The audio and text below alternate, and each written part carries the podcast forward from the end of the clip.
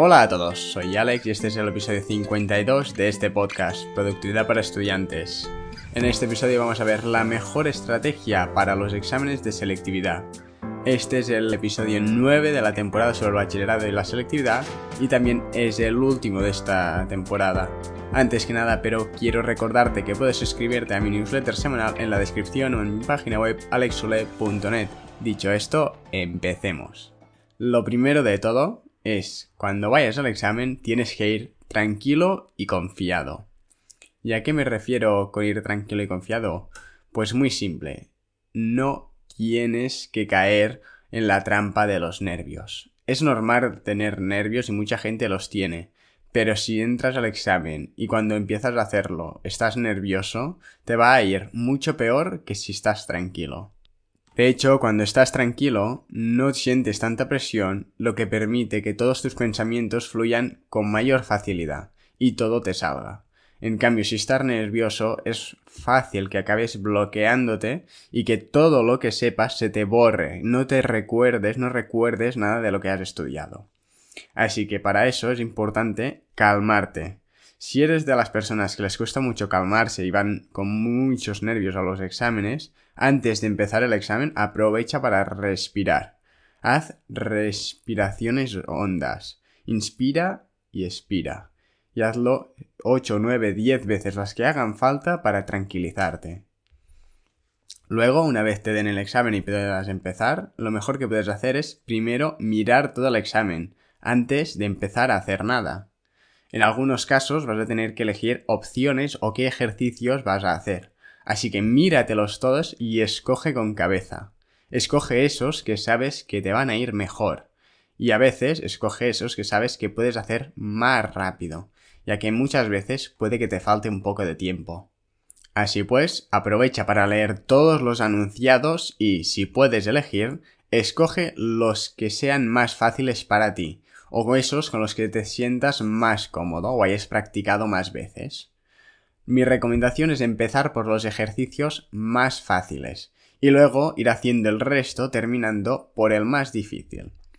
Esto se debe que de esta forma terminas más rápido la primera parte, aunque es muy importante que no pierdas el tiempo en los ejercicios más fáciles. Si lo sabes hacer, hazlos lo más rápido que puedas y ya repasarás un poco al final pero no te encantes, ya que no tienes tiempo para perder. Así de esta forma, al final del examen vas a tener más tiempo para dedicar a esos que te cuesten más. Es por esto que yo te recomiendo que dejes el ejercicio que te cueste más al final, ya que si hay alguno que no tienes tiempo de hacer, es mejor que sea el que no sabes, sabes hacer, ya que así aseguras los puntos del resto de ejercicios que has hecho. Si hay algún ejercicio o apartado que no te sale o no te lo sabes, no sabes cómo hacerle, sáltalo. Es normal que a veces te colapses y no sepas cómo hacer algo en un momento. Así que simplemente sigue haciendo el resto del examen y ya volverás a él más tarde. No hay tiempo que perder. El examen suele durar una hora y media, pero lo normal es que no te sobre ni un minuto de él, muchas veces. Así que si eres de las personas que tienden a necesitar más tiempo al final, no pierdas tiempo en ejercicios que no te salen. Simplemente sigue con el examen, sáltate ese apartado y ya volverás a este más tarde si tienes tiempo. Pero, aunque tienes que ir rápido y sin perder el tiempo, tienes que también ir tranquilo y sin prisa.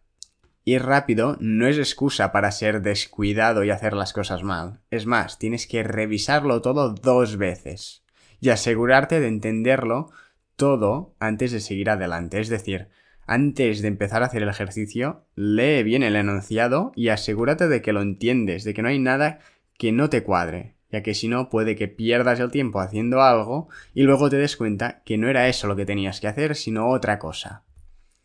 Así que, sobre todo, es mejor asegurarte al principio, leer las cosas dos veces, para así no perder el tiempo haciendo cosas que no eran. En estos exámenes es muy fácil cometer errores tontos por las prisas, o los nervios, o lo que sea. Así que asegúrate de que este no es tu caso.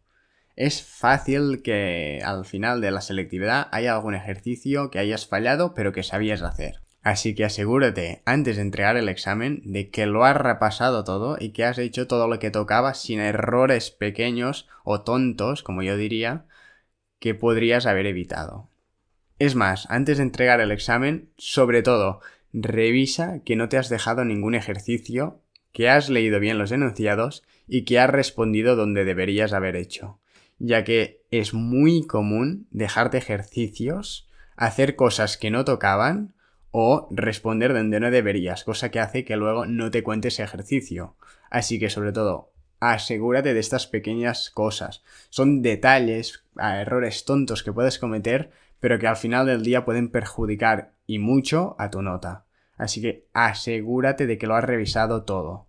Y de nuevo, la clave está en ir tranquilo y confiado. Los nervios y la presión solo te harán perder la concentración, empeorando así tu desempeño. Así que antes de entrar al examen y antes de abrirlo, aprovecha para respirar. Respira hondo, concéntrate en lo que vas a hacer y hazlo y vea por todas. Muchas gracias por haberme escuchado. Espero que este episodio te haya gustado y haya sido de utilidad. Si es así, te agradecería enormemente que te suscribas al podcast y lo compartas con un amigo o con alguien a quien le pueda interesar. También te invito a que entres en mi página web alexule.net, desde donde podrás suscribirte a mi newsletter semanal, donde envío contenido exclusivo, además del enlace y breve resumen del podcast de esa semana. Nos vemos el próximo lunes en este podcast. Hasta la próxima.